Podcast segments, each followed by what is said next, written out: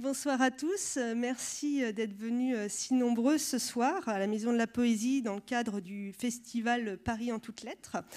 Euh, merci aussi à Emmanuel Carrère euh, d'avoir accepté de se prêter à cet exercice à l'occasion euh, de la publication du premier volume de ses œuvres choisies dans la collection Quarto aux éditions Gallimard et, euh, et, qui sera suivi dans deux ans d'un deuxième euh, volume. Dans ce premier livre, nous avons un choix d'œuvres, de reportages, avec euh, un certain nombre de documents tirés de ses archives personnelles, comme souvent dans la collection.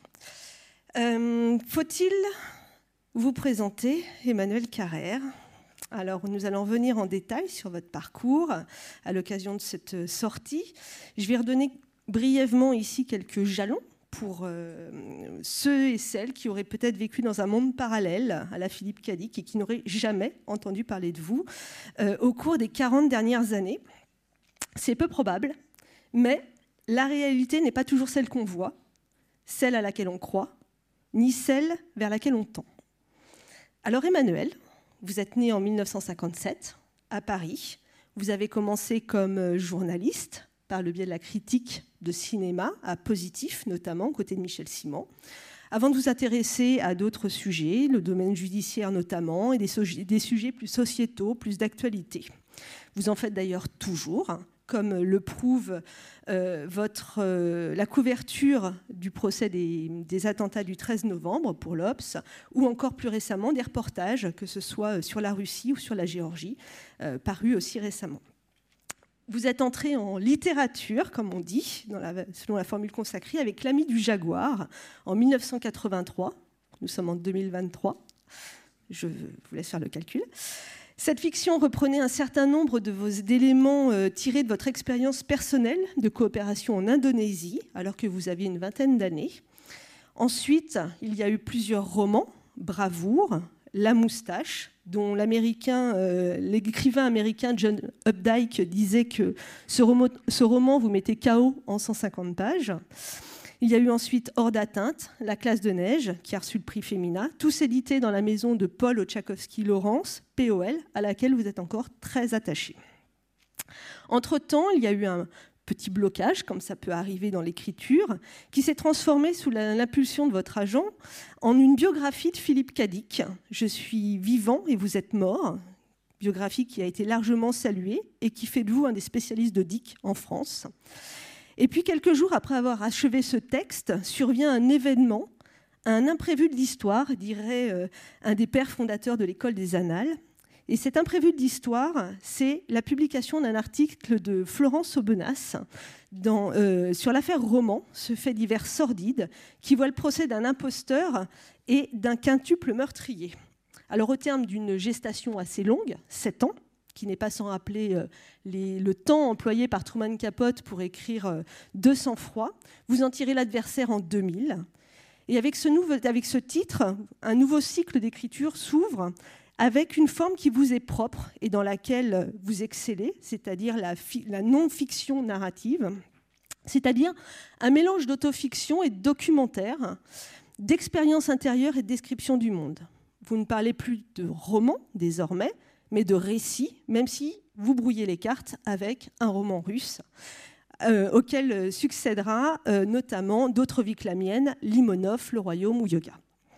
C'est parfois encore au croisement du journalisme et de la littérature que votre écriture se retrouve, avec, on l'a dit, la couverture du procès du 13 novembre, que vous avez euh, raconté dans l'Obs, puis publié sous le titre de V13 en 2022. Dernière corde à votre arc, mais est-ce que c'est vraiment la dernière? On va le voir. Euh, vous êtes l'auteur d'une vingtaine de scénarios. Vous avez réalisé trois films Retour à Kotelnitch, la moustache, une adaptation de votre texte avec Vincent Lindon et Emmanuel DeVos, et une libre adaptation du Quai de de Florence Omnas en 22 avec Juliette Binoche.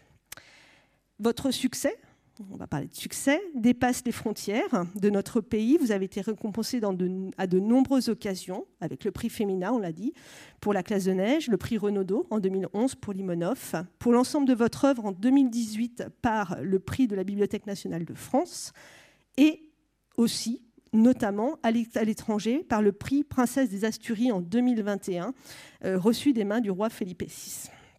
Alors, avant de commencer, je voudrais vous poser une question que je n'ai pas que j'aurais peut-être dû vous poser il y a deux ans, quand on a commencé à travailler sur ce livre, euh, sur ce quarto, la première fois que nous nous sommes rencontrés, et que j'ai peut-être pas osé. Je ne sais pas si c'est une, bonne chose de la poser maintenant, mais qu'est-ce que ça représente pour vous, cette entrée dans la collection quarto? J'en profite pour vous présenter à mon tour Aude Sirier, dirige la collection Quarto. Et donc, nous avons. Euh, voilà, la collection Quarto, c'est pas juste, comme ceux qui la, la, connaissent, c'est pas juste un, truc où on rassemble un certain nombre de livres, ce qui est, très bien, mais pas très compliqué à faire.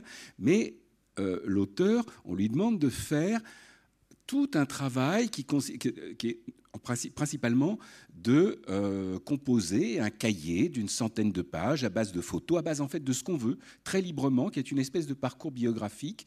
Et pour ma part, comme lecteur, c'est quelque chose que j'ai toujours trouvé passionnant. C'est-à-dire que c'est... Alors, il y en a qui sont plus exceptionnels que d'autres. Je trouve que celui d'Annie Ernaux, euh, qui, parce qu'elle a aussi utilisé des morceaux de ses journaux tenus tout au cours de sa vie, je trouve que c'est vraiment exceptionnel. Mais tous sont intéressants. Dans chacun, euh, l'auteur, je pense que beaucoup sont, comme je l'ai été au début, un peu réticents, disant oui, bon, écoutez, je vais vous donner un paquet de photos et vous vous débrouillerez avec ça. Et en fait, euh, peut-être aussi grâce à vous, mais on se prend vraiment au jeu et on se met à, construire quelque chose. Enfin, je veux dire, les, les, les, 100, les 100 pages de ça dans ce quarto, c'est vraiment pour moi un, objet, je ne sais pas si littéraire est le mot juste, mais enfin, c'est quelque chose qui a... Euh, enfin, tout simplement, moi, je ne sais pas, quand j'aime un auteur, c'est exactement le genre de choses que j'ai envie d'avoir sous les yeux. Euh, donc j'ai l'impression qu'on ne perdait pas son, temps en faisant ça. Et voilà, je suis heureux qu'on l'ait fait. Avant de continuer, je voudrais juste, puisque vous avez commencé ce petit parcours biographique là-dessus, euh, ben, rendre hommage à la figure de Michel Simon, qui est mort il y a ces jours-ci, euh, et qui, euh, je pense que beaucoup d'entre vous euh, voient, tout à fait qui c'est, quelle figure c'était. C'était un très grand critique de cinéma. C'est aussi, pour ce qui me concerne, je me suis aperçu, j'ai fait le compte, qu'on se connaissait depuis 47 ans, et c'est la première personne qui a publié un texte de moi. voilà, j'avais, j'avais 17 ans, Michel Simon, et j'avais envoyé un, texte à, la revue Positif. J'habitais chez mes parents, c'était l'époque où il y avait un seul téléphone dans une maison. Je sais que ma mère m'avait dit, tiens, il y a un qui t'appelle Michel Simon. Pour. Et c'était mon, voilà, mon premier texte publié. Et je lui ai pour ça une gratitude qui, euh, enfin voilà, qui, qui ensuite s'est continuée en amitié, en estime, jamais démenti. Et donc voilà, pour moi, c'est, j'avais envie de dire un mot à son sujet. Alors, Emmanuel. Ah oui, puis il y a la question. Qu'est-ce que... Oui, pardon. C'était quoi? C'était donc c'est bien d'être en quarto. Euh. Euh, alors, on va on, va dérouler un petit peu et puis on, reviendra euh, aussi sur cette sur cette cette question-là. votre, votre curiosité, vos goûts éclectiques ont fait de vous le, l'écrivain talentueux et succès qu'on connaît. Euh, en plongeant dans ce premier volume euh, d'œuvres choisies et des, archives donc, qui, qui, nourrissent le cahier iconographique, on découvre que vous étiez, euh, quel enfant vous étiez. Alors on va pas faire de psychanalyse ce soir, hein, mais visiblement vous étiez un petit garçon sérieux. Alors voilà, je vous, présente Emmanuel Carrère. Hein. mais que vous aviez surtout, et alors là, je rebondis sur les cordes à votre arc, vous aviez un véritable talent de dessinateur et peut-être même un petit peu d'oracle. C'est-à-dire qu'à 17 ans, donc vous voyez des dessins d'Emmanuel derrière qui défilent, qui sont, qui sont repris dans le, dans le volume, euh, et un petit peu d'oracle parce qu'à 17 ans, vous êtes représenté sous les traits d'un vieillard gâteux sympathique. Voilà. Alors, dans le quarto, on a mis à la fin une photo assez récente d'Emmanuel qui, alors je ne l'ai pas projetée, mais vous pourrez la voir éventuellement. Et en fait, c'est assez flagrant de voir à quel point, euh, à quel point vous aviez vu juste. voilà. Mais j'enlève, le gâteau, le gâteau, hein, j'enlève le gâteau. Je garde le sympathique, mais physiquement en tout cas. Euh, dans ce quarto, vous écrivez à propos de vous, enfant, j'ai été un enfant sage, un adolescent trop cultivé. Ma sœur Nathalie, à qui on avait donné comme sujet de rédaction d'écrivez votre famille, m'a fait, a fait de moi ce portrait. Mon frère est très sérieux, il ne fait jamais de bêtises, il lit toute la journée des livres de grands. Je continue de vous citer. Euh, très jeune homme, j'avais des goûts de vieux. En matière de littérature, qui est tôt et pour toujours devenue la grande affaire de ma vie, j'étais dans ma jeunesse étranger à ce qui, se passait, à ce qui passait pour la modernité de l'époque, les, feux du nouveau roman, les derniers feux du nouveau roman, tels quels le situationnisme, etc. En portant un regard sur le jeune homme que vous étiez, vous ajoutez Le garçon qui dessinait ça, et qui a laissé dépérir ce talent quand le goût d'écrire l'a relayé, a fait de lui-même un autoportrait en vieillard. Il me semble que je n'étais pas trop loin du compte, mais aussi qu'ayant commencé vieux et n'aspirant qu'à l'être, j'ai plutôt rajeuni avec le temps. Le travail est pour beaucoup. Alors une question me taraude. N'y aurait-il pas un peu de Benjamin Button chez vous, Emmanuel Carrère? Et n'y a-t-il pas une part de fantastique, voire de science-fiction dans votre vie et votre parcours qui ont très tôt occupé en fait vos goûts de lecture et d'écriture? Ah mais de fantastique, c'est sûr. Mais je pensais euh, avec ces, dessins, enfin que voilà que j'ai ressorti de, c'est vraiment le genre de choses quand on fait qu'on fait un quarto, quoi. En fait, trouver des, choses comme ça dans ses archives. Euh, j'ai un ami comme ça, cinéaste, qui a le même âge que moi euh, et qui, à la même époque, peignait. Et lui, il peignait des choses qui étaient je pense que ses sources d'inspiration, c'était Francis Bacon, c'était David Hockney, c'était, euh, une modernité. Euh, et, de la même, et moi, ce qui me plaisait, ou en tout cas, ou en tout cas ce que je me sentais la capacité de faire, c'était ces choses qui, disons, qui, dans lesquelles il y avait un certain talent d'exécution, mais qui se situaient en réalité pas du tout du côté de la création, pas du tout du côté de l'art, mais d'une espèce d'artisanat entièrement inspiré par des modèles comme le, vous voyez les, euh, les illustrations Hetzel des romans de Jules Verne, des, trucs comme ça. Et j'ai l'impression que pendant longtemps, mon goût, euh, mon goût est peut-être aussi ce qui m'a ce qui m'a fait écrivain, par euh, a été du côté de ces choses un peu périphériques, qui n'étaient pas du tout celles de la modernité de l'époque, mais qui étaient aussi celles justement des, des genres réputés mineurs, vous voyez, du fantastique, de la science-fiction, tout ça. Et somme toute, je suis resté très, très, euh, très fidèle à tout ça. C'est quelque, euh, chose qui m'a toujours... Euh, je, je, suis resté une espèce d'encyclopédie. Il n'y a pas une espèce de nouvelle fantastique anglo-saxonne obscure des années 50 que je ne connaisse pas. Il y a pas de. C'est pareil pour le cinéma. Enfin, je connais très très très bien tout le cinéma euh, bis, comme on disait. Et, euh, et ça, euh, ça, en fait, j'ai jamais cherché à m'en défaire. C'est toujours été là, quoi. Cette, on, le retrouve même d'ailleurs un petit peu cette, cette, ambiance, en tout cas, dans, notamment dans la, dans la, moustache, avec une espèce de forme de cruauté ludique. Alors, vous, vous le dites dans le quarto, que c'était c'était tellement horrible que la correctrice de POL a refusé de lire le texte jusqu'au bout. La fin, oui, les, dernières pages. Voilà. Les dernières pages. Mais typiquement, la moustache, c'était pareil. Quand, quand, le livre est paru, euh, je me souviens qu'il y avait eu des critiques qui, le prenant en très bonne part pour en faire, pour, pour dire du bien du livre, disaient que ça faisait penser à Kafka. Mais euh, ce qui est quand même le truc totalement pavlovien. Dès qu'une histoire est un peu bizarre, on dit que ça fait penser à Kafka. Mais euh, là, euh, mes, mes, influences n'étaient pas du tout Kafka, c'était des auteurs, euh, des auteurs de science-fiction américains, de, cette espèce de science-fiction américaine très particulière, très paranoïaque des années 50, qui est contemporaine du macartisme.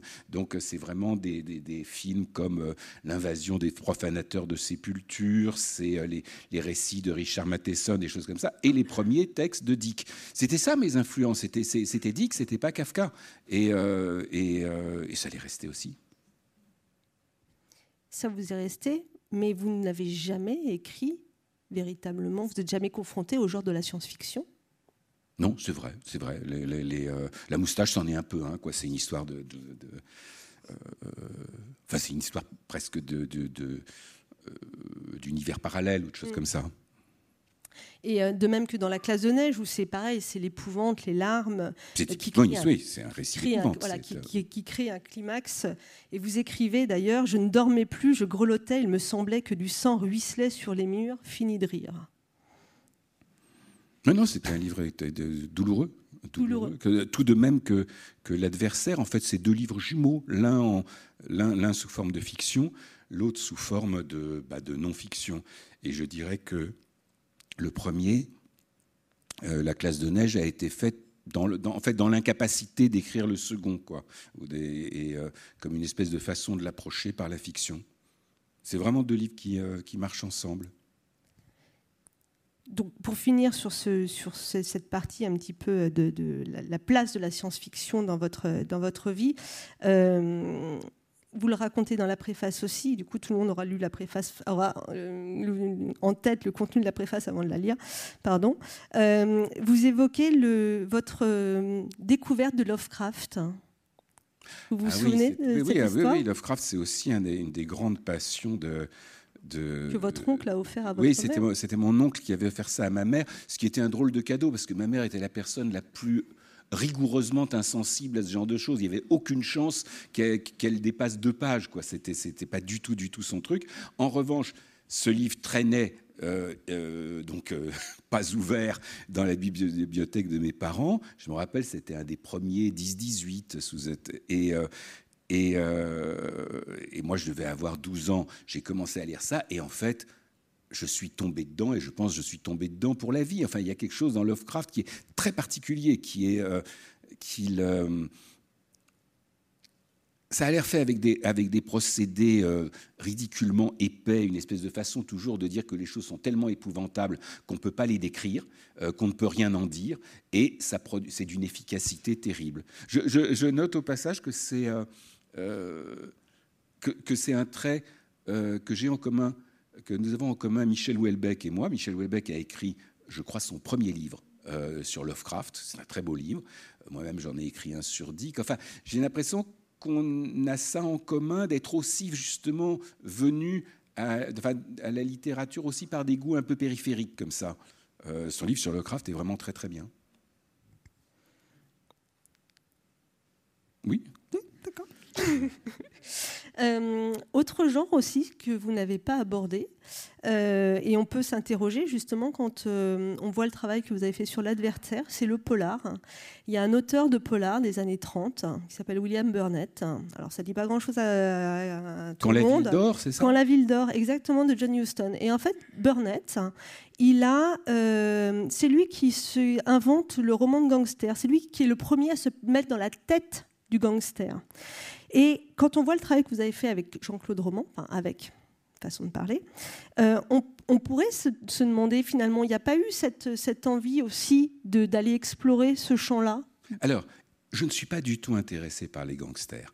Euh, non, mais je veux dire, moi, ce qui m'intéresse, euh, c'est ce que disait Hitchcock hein, aussi. ce qui m'intéresse, c'est les gens comme vous ou moi, enfin pour moi je sais, vous je ne sais pas, qui en viennent qui peuvent en venir à faire des choses telles que tuer quelqu'un.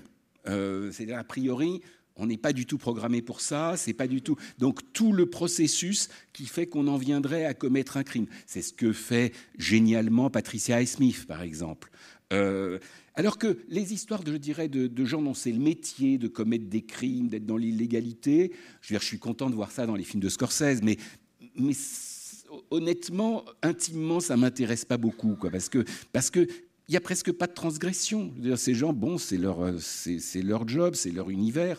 Euh, donc voilà, ça m'intéresse de voir la peinture de cet univers, mais comme quelque chose de tout à fait euh, ethnologique dans lequel je ne me reconnais, je, ne me reconnais pas du tout. Alors que si vous voulez, il y a un autre truc qui une histoire, une histoire comme l'affaire Roman. L'histoire de Roman, c'est une histoire absolument terrible. Euh, et si elle est terrible, c'est pas seulement parce que le type a tué sa femme, ses enfants, ses parents. Ça, c'est abominable, mais c'est une chose qui arrive. Si vous voulez, il y a des, il y a des, tragédies comme ça liées à l'alcool, au chômage, à ceci, à la, bon. Euh, ce qui est vertigineux dans l'histoire de roman, c'est que le type a menti pendant 18 ans avant de tuer tout le monde, et que c'est pour ça qu'il a tué tout le monde, voyant qu'il allait être, qu'il allait se faire prendre. Et ça, ce que ça a de très particulier, c'est que ça part de quelque chose qui peut nous arriver à tous. Si vous voulez, le type qui, qui commet un petit mensonge, qui dit que comme il n'est pas arrivé à aller, aller, à son examen, il commence à dire qu'il y est allé. Bon, je dirais, on peut tous faire un truc comme ça. Simplement, la plupart d'entre nous, si on fait un truc comme ça, on a la sagesse de revenir en arrière, c'est-à-dire de dire bon bah écoutez, j'ai déconné.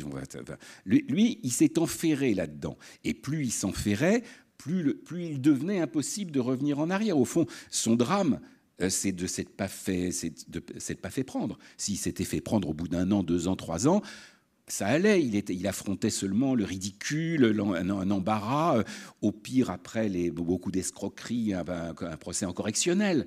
Mais il tuait pas tout le monde. Et, mais c'est donc ce qui fait que une histoire, euh, une histoire comme celle de roman, mon sentiment, c'est qu'elle intéresse tout le monde, et que si elle intéresse tout le monde, c'est que d'une certaine façon, tout le monde peut s'y reconnaître. Tout le monde peut se reconnaître dans la capacité de mensonge, et aussi dans l'espèce de décalage, alors là qu'on éprouve tous, entre la, la figure un petit peu euh, valeureuse et tout qu'on essaye de donner aux autres, et le pauvre petit bonhomme qu'on sait l'être dans, je ne sais pas, euh, euh, assis sur la cuvette des toilettes une nuit d'insomnie, tout ça, où vraiment on n'emmène pas large, il y a un énorme décalage.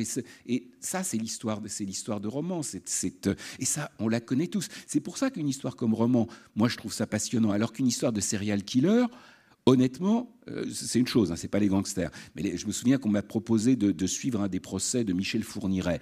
Bon, outre que ça me dégoûte, euh, ça m'intéresse pas. Je veux dire que euh, j'ai besoin, pour raconter une histoire, pour m'y intéresser, de pouvoir, si peu que ce soit, m'y projeter fournirait, vous voyez, enfin, je veux dire, même en, grattant ma conscience de la face, je, ne vois en moi aucune capacité euh, à, à, violer, torturer, tuer mon prochain, ça non.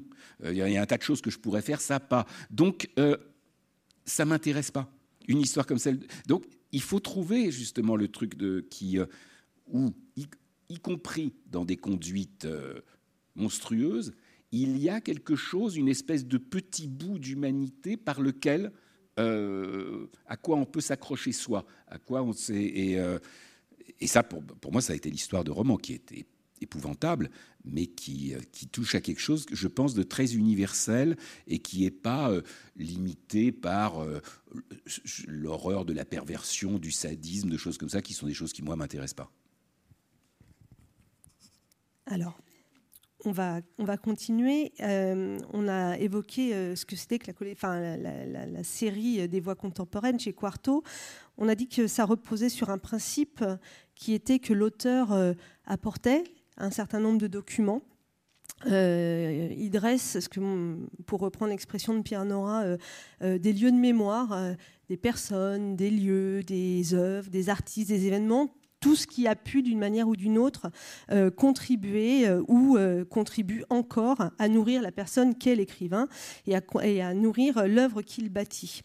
dans le parcours biographique que nous, avons, je vais dire nous, avons établi avec vos, vos, documents, il y a beaucoup de choses de photos personnelles, de photos de famille, et vous écrivez dans la préface les livres ou les films qui me touchent le plus sont ceux qui montrent en même temps les dimensions horizontales et verticales de la vie. Horizontale, l'amour, l'amitié, les alliances qu'on noue quand on traverse l'existence dans les mêmes eaux, dans le même temps. Verticale, les relations entre les générations, parents et enfants, aïeux et descendants, qui ont habité des mondes différents, partagé d'autres histoires, d'autres valeurs, d'autres évidences. En réalité, à mesure que je deviens vieux, ce qui m'intéresse le plus, c'est la dimension verticale. Ce qui m'intéresse le plus, ce sont mes parents, mes enfants et l'enfant que j'ai été moi-même. Alors, en quoi cette dimension verticale et ses composantes géographiques notamment, on pensera à la Russie évidemment, a été ou est encore déterminante dans votre écriture? Et en quoi cette mise en perspective de votre parcours avec cet, objet qu'est le quarto, euh, vous semble intéressante et qu'est-ce qu'elle révèle de vous? J'exagère en disant ça parce que je pense que justement, ce qui continue à m'intéresser, c'est le, croisement des deux, c'est qui est les deux, c'est qui est l'horizontale et la verticale. Ce que je peux dire, c'est juste que pendant longtemps dans la vie, je pense c'est assez fréquent, et en tout cas pour ce qui me concerne, on est plutôt dans l'horizontale parce que c'est ça, c'est la façon dont on se voilà ce qu'on se déploie dans le temps, dans le contemporain, dans les amis qu'on se fait, dans les amours, tout ça. Et avec le temps, j'ai l'impression que cette euh, dimension verticale euh, prend de, plus en plus de place, ça c'est vrai. Euh, c'est... oui, on essaye de, de se raconter son histoire, de remonter, à, de remonter d'ailleurs à un arbre généalogique. Moi, je, me suis, ma, ma, mère est morte il y a peu de temps, cet été. Euh, mon père est toujours en vie et lui, il a passé une chose qu'il a adorée, euh, c'est euh, établir des arbres généalogiques pour sa famille et pour la famille de sa femme. Euh, et pour la famille de sa femme, ça le passionnait encore plus parce que c'était une famille aristocratique, russe, tout ça. Donc aussi tout simplement, ça veut dire aussi avoir des, informations qui remontent plus haut, et qui sont plus abondantes. Euh, quand on est, comme de son côté, d'une famille, somme toute, paysanne des Pyrénées, ça s'arrête relativement vite, les, informations. Euh, et je m'aperçois que pendant, au fond, pendant très longtemps, euh, cette espèce de, hobby de mon père m'intéressait très peu et que je le, enfin, je voyais que ça comme s'il avait été euh, philatéliste, enfin un truc comme c'est, c'est, voilà. Et avec le temps et maintenant presque trop tard parce qu'il est plus tout à fait en mesure de voilà de tout. De, J'aimerais beaucoup l'avoir sous la main pour me détailler encore beaucoup de choses, tout ça. Que cela dit, il les a déjà quand même racontés de façon, enfin dans ses dossiers de façon très très précise. Mais voilà, j'arrive aussi à ce moment qui arrive euh, très tard pour moi, parce que somme toute, euh, j'ai quand même eu euh, mes deux parents vivant jusqu'à un âge très avancé et en très bonne santé, jusqu'à moi-même un âge relativement avancé. Mais il y a un moment où on est très. J'enfonce des portes ouvertes, hein, mais au fond, chacun ressent ça pour son compte à son tour. mais on est sensible à ce qui disparaît, à ce qu'on essaye de retenir, à ce qui vous a précédé.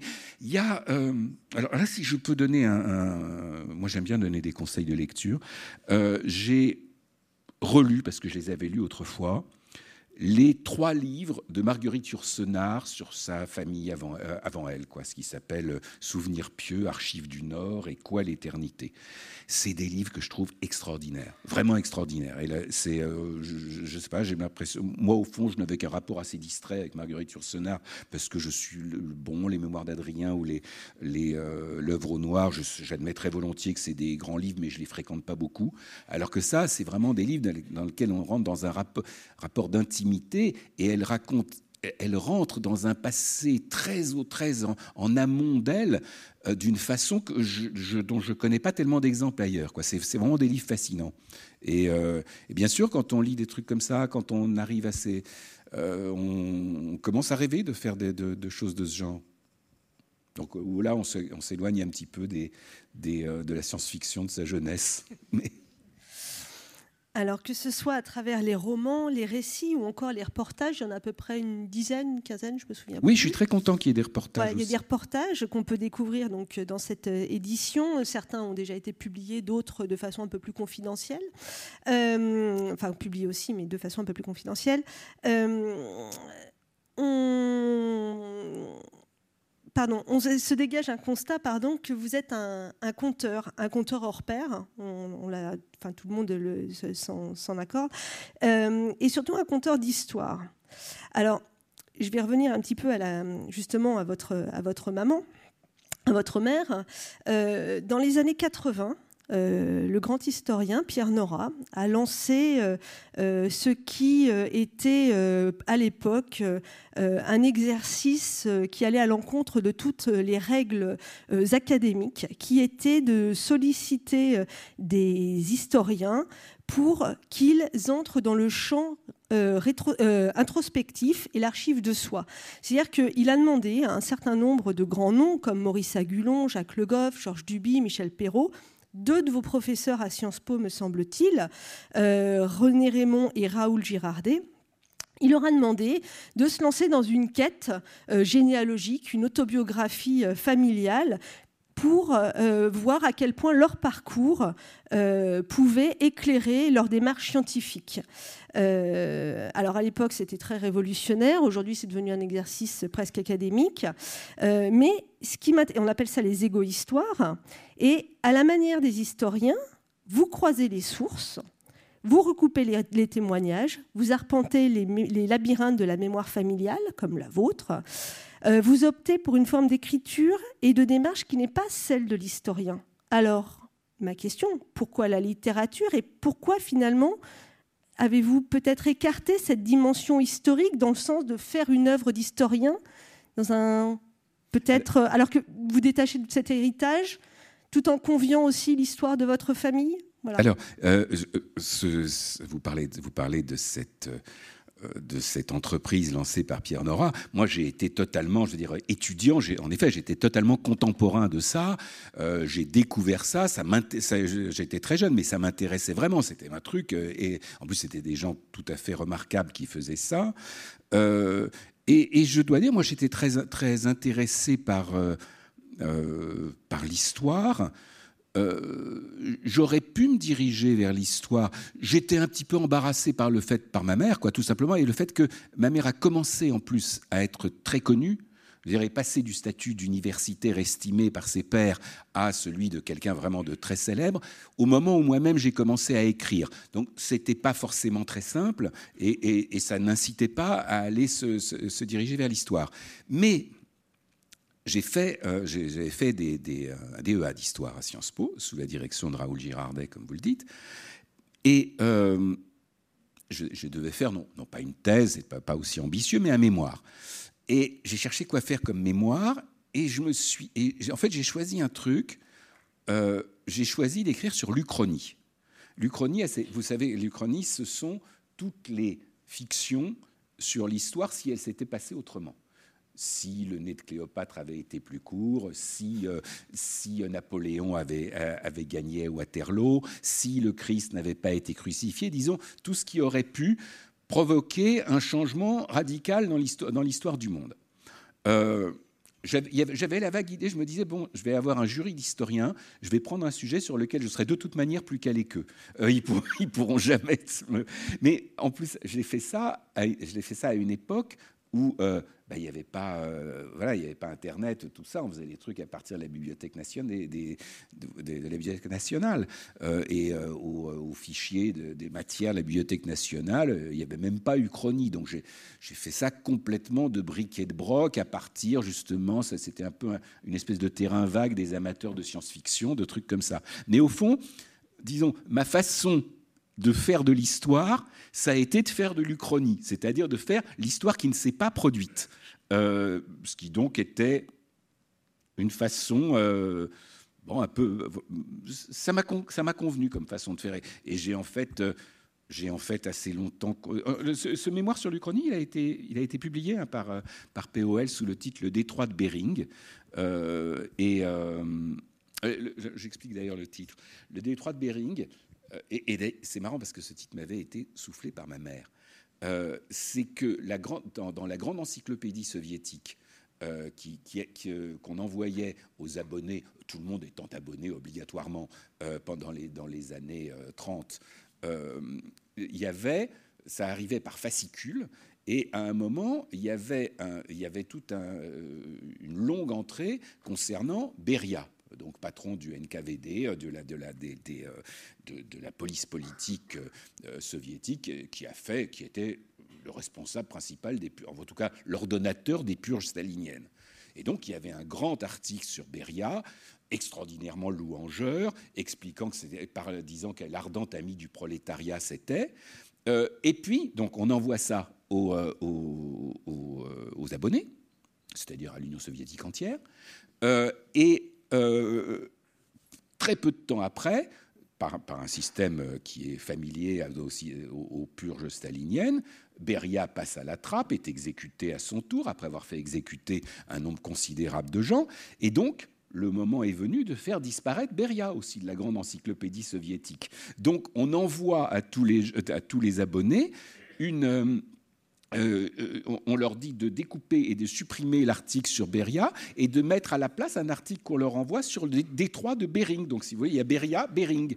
Euh, voilà, donc c'était l'origine du titre de ce truc, c'est-à-dire comment. Et, cela dit, au-delà du fantastique, de la fantaisie imaginative sur l'histoire, toute, cette, toute, cette, histoire de supprimer totalement des gens de l'histoire, c'est lourd, quoi. C'est pas du, c'est pas juste de l'agréable fantaisie. Donc pas de regret de ne pas avoir euh, poursuivi une carrière d'historien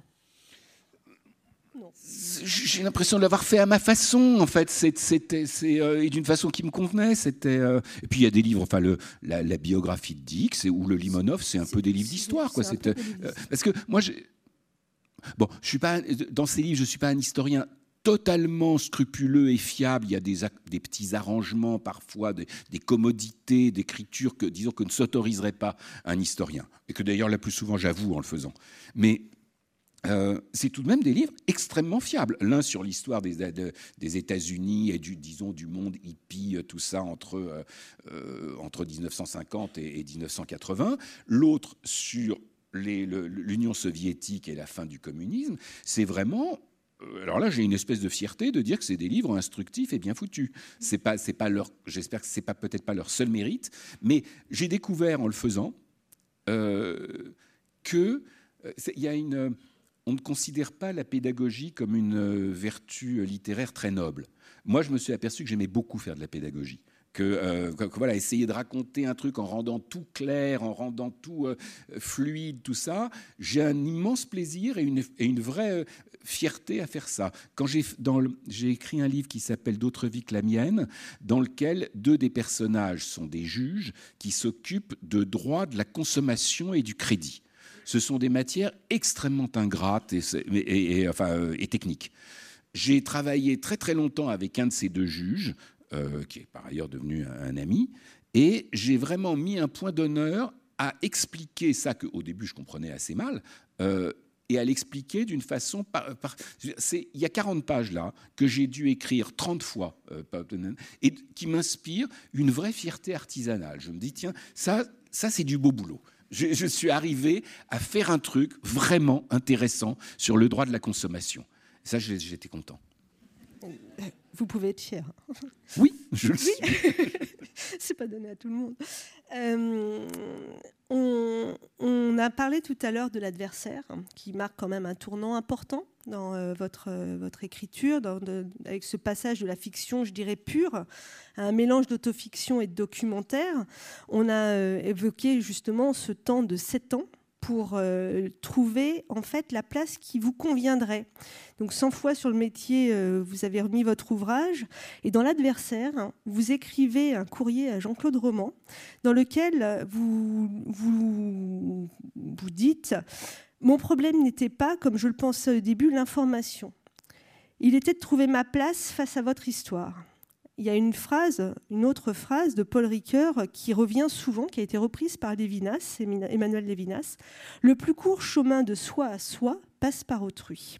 Alors tous les textes qui sont réunis ici, dans, dans ce volume, et qui sont accompagnés de documents personnels, au fond, est-ce qu'ils ne posent pas tous la même question?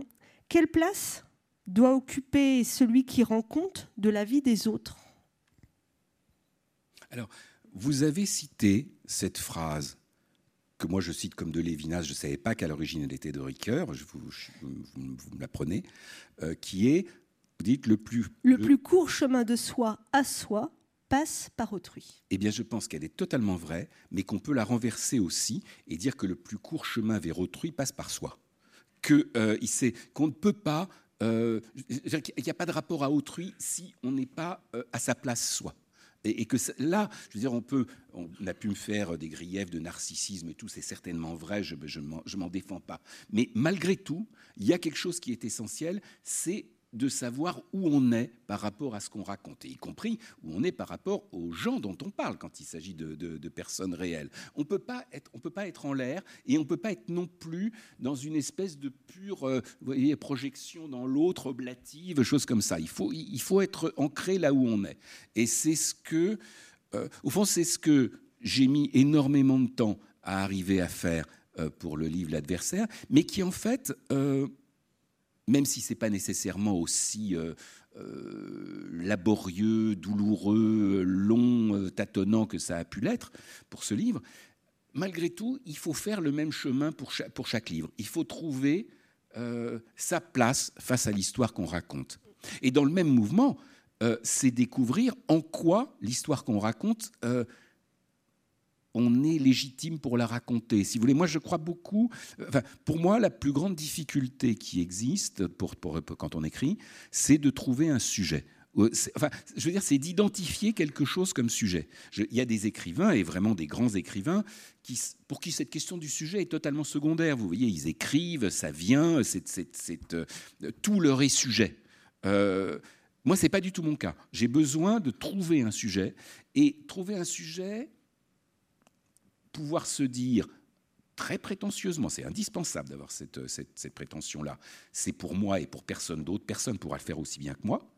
Euh, ça prend beaucoup de temps. Il y, a, des tas de choses qui peuvent être, vous savez, a priori des grands sujets euh, qui, se, qui, qui ça saute aux yeux.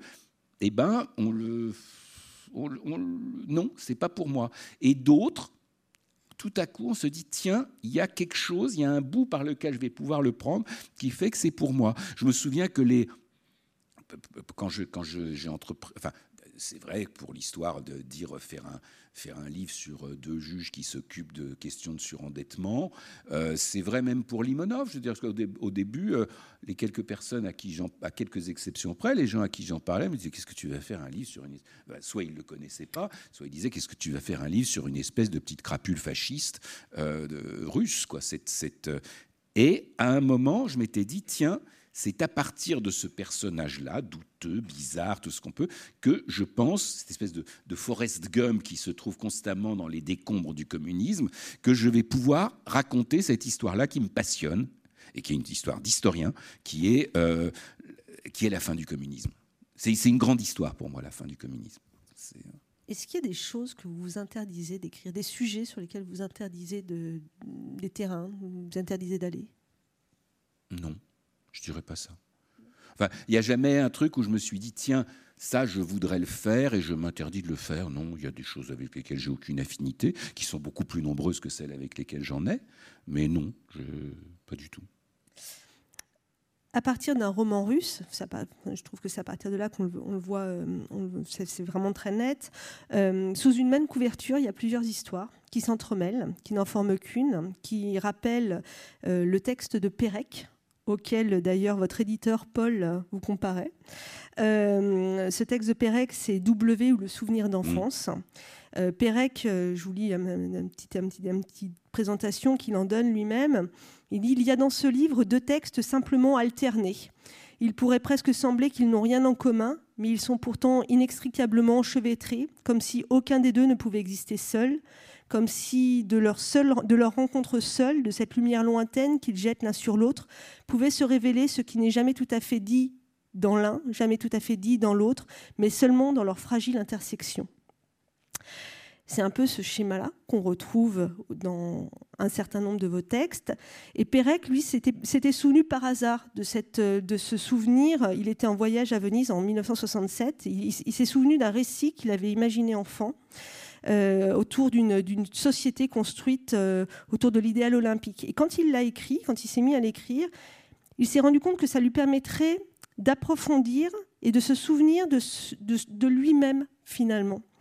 Donc est-ce qu'il n'y a pas cela aussi dans votre écriture et dans la composition de ce quarto, puisque c'est aussi une, façon de, de regarder un petit peu en arrière, de, de, prendre un peu de hauteur, de recul par rapport à votre œuvre? Est-ce que c'est ça, c'est vous souvenir de vous-même?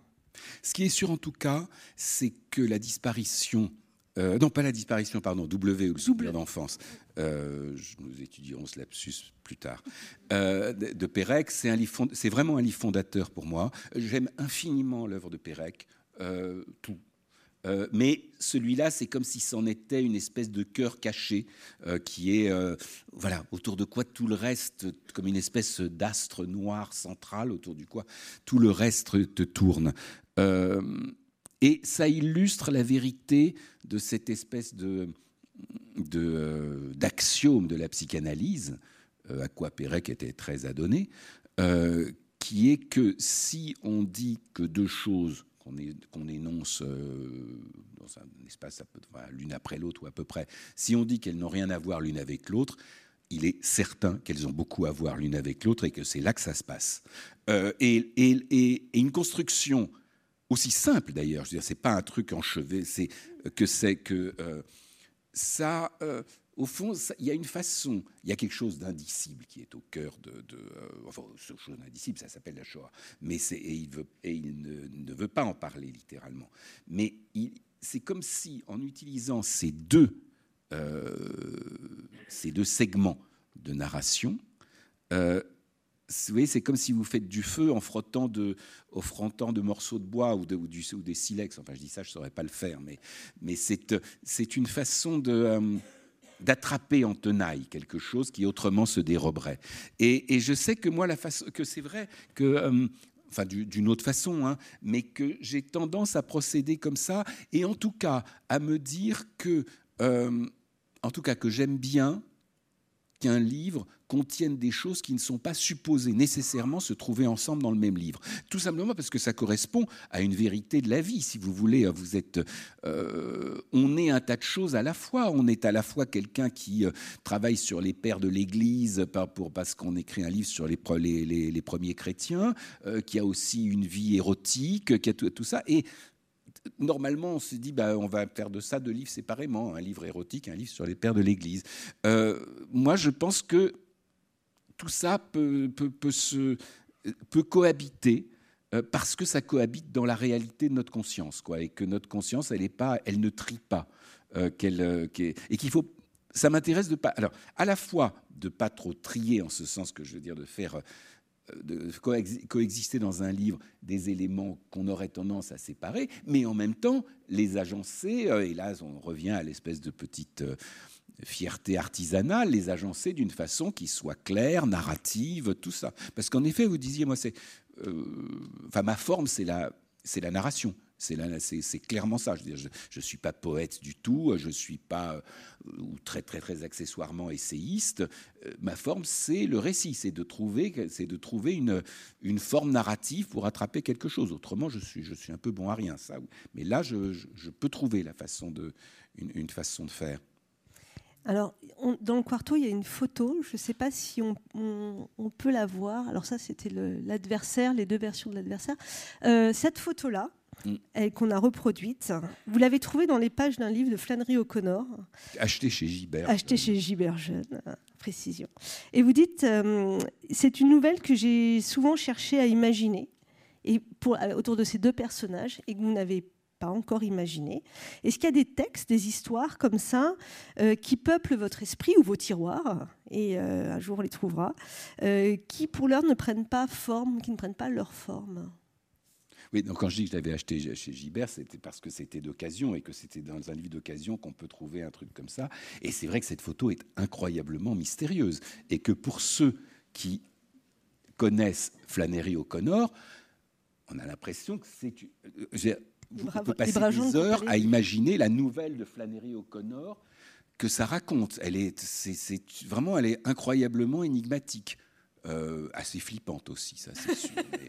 Euh, euh, non, sinon, par, pour, pour, ce qui me concerne, moi, j'ai, pas énormément de, stock. J'ai, si, quand même un petit peu, un petit peu, des choses qui n'ont pas abouti. Et j'ai toujours tendance à penser, en fait, que rien ne se perd. C'est-à-dire que ce qu'on n'a pas fait, euh, soit on le fera un jour, soit ce qui revient au même, ça ressurgira sous une toute autre forme. Mais quoi qu'on fasse, qui est, même si c'est comme si c'était une, une sous-couche quoi, de, de, quelque chose qui allait euh, venir par-dessus. C'est. Euh, voilà. Alors Emmanuel, on a dit que vous étiez cinéphile. Vous avez débuté votre carrière comme critique de cinéma. Il y a une phrase que vous m'avez euh, que vous m'avez dite euh, qui est tirée du film de John Ford, L'homme qui tua Liberty Valence en 1962. Cette phrase, elle a été prononcée, elle est prononcée par le personnage de Dutton Peabody, le journaliste local, et il s'adresse au sénateur Random euh, Stoddart, dont la vie repose sur une imposture, un mensonge un peu involontaire. Il n'est pas vraiment coupable de ce mensonge. Et euh, quand lui révèle en fait la vérité autour de ce mensonge, euh, Peabody lui dit quand la légende est plus belle que la réalité, on imprime la légende. Alors, qu'est-ce que cette phrase elle nous dit de votre rapport au réel? Vous qui écriviez dans un roman russe Je suis pour le réel, rien que le réel. Et dans le très beau euh, D'autres vies que la mienne, il voulait se rapprocher du réel, de l'humain, des incertitudes qui vont avec. Qu'est-ce que ça dit de ah, vous? Cette phrase, elle est magnifique, mais c'est un peu le credo des journalistes peu scrupuleux quand même. Euh, euh,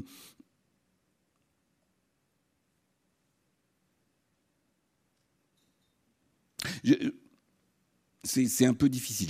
J'essaye de. Parce que, non, la question, à quoi ça, se, se, résume? C'est est-ce que de temps en temps vous fabulez ou est-ce, Et bon, la réponse est oui, mais à ce moment-là, je le dis. Selon le principe que si on dit qu'on ment, c'est moins mentir, quoi. Euh, et quand il y a eu ce, point de bascule dans le réel, euh, on a dit tout à l'heure, il y avait ce fait divers de, l'affaire Roman, et Balzac écrivait en 1844, dans, Modeste Mignon, la Gazette des tribunaux publie des romans autrement faits que ceux de Walter Scott. Ces romans qui se dénouent terriblement avec du vrai sang et non de l'encre. Est-ce que c'est ça qu'il faut, du vrai, du réel, pour écrire des histoires? Bah, euh, pas que, il y a des gens qui sont des, grands auteurs d'imagination. Maintenant, euh, moi je suis d'accord, mais qui ne le serait pas avec Balzac là-dessus, c'est que la, matière de, enfin, des tribunaux, de ce qu'on appelle des faits divers, c'est quand même extraordinairement riche. Il n'y a pas de. Et euh, je, somme toute, moi, j'ai un peu, j'ai très tôt quand même fait de la chronique judiciaire comme, journaliste. Je pense que mes premiers articles de chronique judiciaire, ils doivent dater de 92-93, euh, c'est-à-dire il y a 40 ans. Quoi. Euh, et euh, j'ai continué toujours, toujours à le faire. Et d'ailleurs, parmi les journalistes, les, chroniqueurs judiciaires sont une corporation dont je me sens très proche, avec qui j'ai toujours. C'est des gens que, que que j'aime, je partage leur curiosité, je partage. Il y a un truc particulier aussi dans la chronique judiciaire qui n'est pas du tout la même que quand on est journaliste qui enquête sur des faits divers. Si vous, êtes, si vous enquêtez sur des faits divers, vous allez, euh, euh, je ne sais pas, à la gendarmerie, vous essayez de devenir copain avec la greffière pour qu'elle vous dise... Bon, euh, vous, faites, vous faites une espèce d'enquête. Vous faites de la chronique judiciaire, c'est comme si vous étiez au théâtre. Enfin, vous vous asseyez, et vous regardez et écoutez ce qui se passe. Donc, d'une certaine manière, c'est pas très fatigant, mais et surtout, tous les chroniqueurs judiciaires assistent au même spectacle. Donc, ce qui fait la différence, c'est la façon de le raconter. C'est donc la sensibilité, le talent, tout ça. C'est pour ça que c'est quand même aussi une des, une des euh, une des corporations les plus littéraires du journalisme. Il y a des, chroniqueurs judiciaires actuellement, je pense euh, Pascal, Pascal Robert Diard dans le, dans le Monde ou euh, Stéphane Durand-Soufflant au Figaro. C'est vraiment des gens brillants. Quoi. Euh, j'ai toujours. et pour ma part, j'ai, alors là, j'ai fait quand même une espèce de, de j'en avais fait avant la chronique judiciaire, mais cette, euh, puisque j'avais fait des petits procès d'assises à mes débuts, j'avais fait bon, l'affaire Roman qui était un gros, gros, gros, gros procès d'assises, et puis là j'ai fait les, la, toute la, tout le procès des attentats euh, du, 13 novembre 2015, ce procès qui a quand même duré de, de, septembre à juin, quoi, de cette, et j'ai fait euh, tout le temps, à, plein temps. Et ça a été, euh, enfin, disons, faut avoir le goût de la chronique judiciaire quoi, pour, pour, faire ça.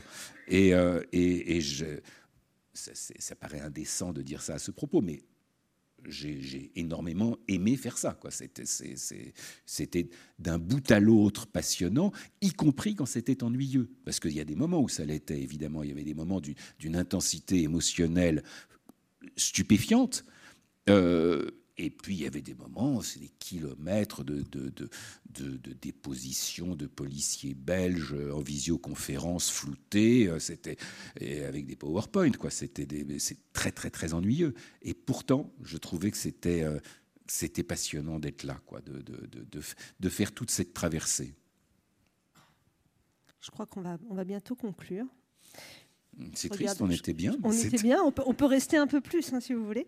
Euh, alors pour conclure sur ce, sur ce titre euh, de ce premier volume euh, que vous avez choisi d'intituler Vers le réel. C'est pas moi qui l'ai choisi, c'est ma femme qui l'a trouvé, à vrai dire. Rendons à César. C'est, mais je l'ai ensuite choisi, adopté immédiatement. Pourquoi ce titre? Alors, ma femme a trouvé le titre. Mon meilleur ami a sinon opposé une objection, du moins dit Est-ce que tu ne crains pas que ça paraisse un peu prétentieux, comme si vers le réel, il y avait une espèce de R majuscule imaginaire qui voulait dire vers l'accès à une espèce de réalité suprême et, et, mystique et métaphysique, ce, qui, ce qui n'était pas, c'était pas ça dans ma tête, quoi. C'était le, le, le, voilà, le réel tel qu'opposé à la fiction, quoi. C'était, c'était tout de même plus modeste que ça. mais oui, il y a un peu de ça. Il y a, il y a, un peu de ça. Il y a cette idée que j'ai. c'est aussi, disons que ce, premier volume. Euh, on, voit ce passage. une espèce mm. d'évolution, quoi, d'évolution, de passage, de, de, et donc euh, il me semble que ça justifiait. Le, enfin, vous voyez le verre avec ce côté euh, comme une espèce de, de, choses en mouvement, quoi. Et hum, alors, juste pour, pour finir, euh, on est dans, le, dans un monde, je dirais, en pleine mutation, technologiquement parlant, avec des nouvelles réalités, des réalités virtuelles, une intelligence artificielle. Qu'est-ce que ça évoque pour vous? Qu'est-ce que ça Est-ce qu'il y a des craintes? Qu'est-ce que ça représente ce nouveau réel inventé finalement, un réel qui n'est plus réel mais qui est quand même réel bah, disons qu'en tant que lecteur, commentateur de Dick, je, un, je suis un peu familier avec de, ces questions. Euh, deux, euh, je ne suis pas enclin à en avoir une vision euh, optimiste. Quoi. Je ne me dis pas qu'on va, vers, ou, va vers un monde... Il y a quelque chose d'un peu, affolant, là, comme tout ce qui est... Bon, il y, a beaucoup de choses affolantes de tous côtés, quoi, sans dans cette ce moment de l'histoire qu'on vit. Mais, euh, mais cette, euh, au fond, ce truc de la, où autre chose euh, va se substituer à l'humanité, ce qui est une possibilité quand même sérieuse. Et non seulement c'est une possibilité sérieuse, mais je pense qu'à un moment c'est une certitude sur le principe que quand on peut faire une chose, quand une chose peut être faite, elle est faite. Mais euh, bien sûr que c'est un, motif, euh, d'inquiétude. Je ne sais pas. Euh, est-ce que l'écrivain doit en faire quelque chose? De ces technologies bah, Je ne suis pas sûr d'être assez bon pour ça. Je, je, je, suis, je pense que je ne saurais pas. Il y a des gens qui. Peut-être parce que justement, parce que je ne suis pas un romancier. un romancier, il pourrait trouver une fiction, une chose comme ça. Mais c'est ce que faisait. Dit qu'il l'a déjà fait, hein, de toute manière, à peu près. Et puis l'ont fait aussi euh, plus ensuite. Euh, des écrivains euh, comme William Gibson, déjà des gens comme ça, qui, sont qui ont, une vision totalement, totalement prémonitoire et visionnaire de ça, de sorte qu'on n'est on est même pas très surpris. C'est un truc que la littérature nous a raconté. alors la littérature, dans, la, dans, les, dans les prémonitions, dans les, dans les prédictions, il y a des trucs. cette idée-là, elle y est. En même temps, il y a des trucs qu'on n'a absolument pas vu, pas vu venir, quoi, qui, imagine, qui auraient pu imaginer à un moment Internet. Ça, c'était même dans les trucs les plus euh, euh, où qu'on vit avec un téléphone dans lequel on est tout. Quoi. Avant, on se figurait dans la science-fiction, je sais pas, que des, ordinateurs c'était comme des armoires ou des, choses, des, choses comme ça. Mais euh, malgré tout, euh, je pense que la science-fiction nous a déjà pas mal parlé de ce qui est en train de se passer euh, et que ce qu'elle raconte n'est évidemment pas rassurant. On va conclure sur cette ben, on va conclure ce moment d'optimisme. Je suis désolée, c'était pas la chute fille, c'était voilà, c'est comme ça. Euh, en tout cas, merci beaucoup Emmanuel euh, pour euh, cette euh, rencontre. je vous rappelle donc le livre, ce quarto intitulé Vers le réel, œuvre choisie, c'est le premier tome qui est sorti, qui est évidemment disponible à la librairie juste en face et vous vous prêtez à une séance de dédicace à la sortie pour celles et ceux qui voudraient voilà, je approcher, approcher euh, Emmanuel. Merci à tous, très bonne soirée.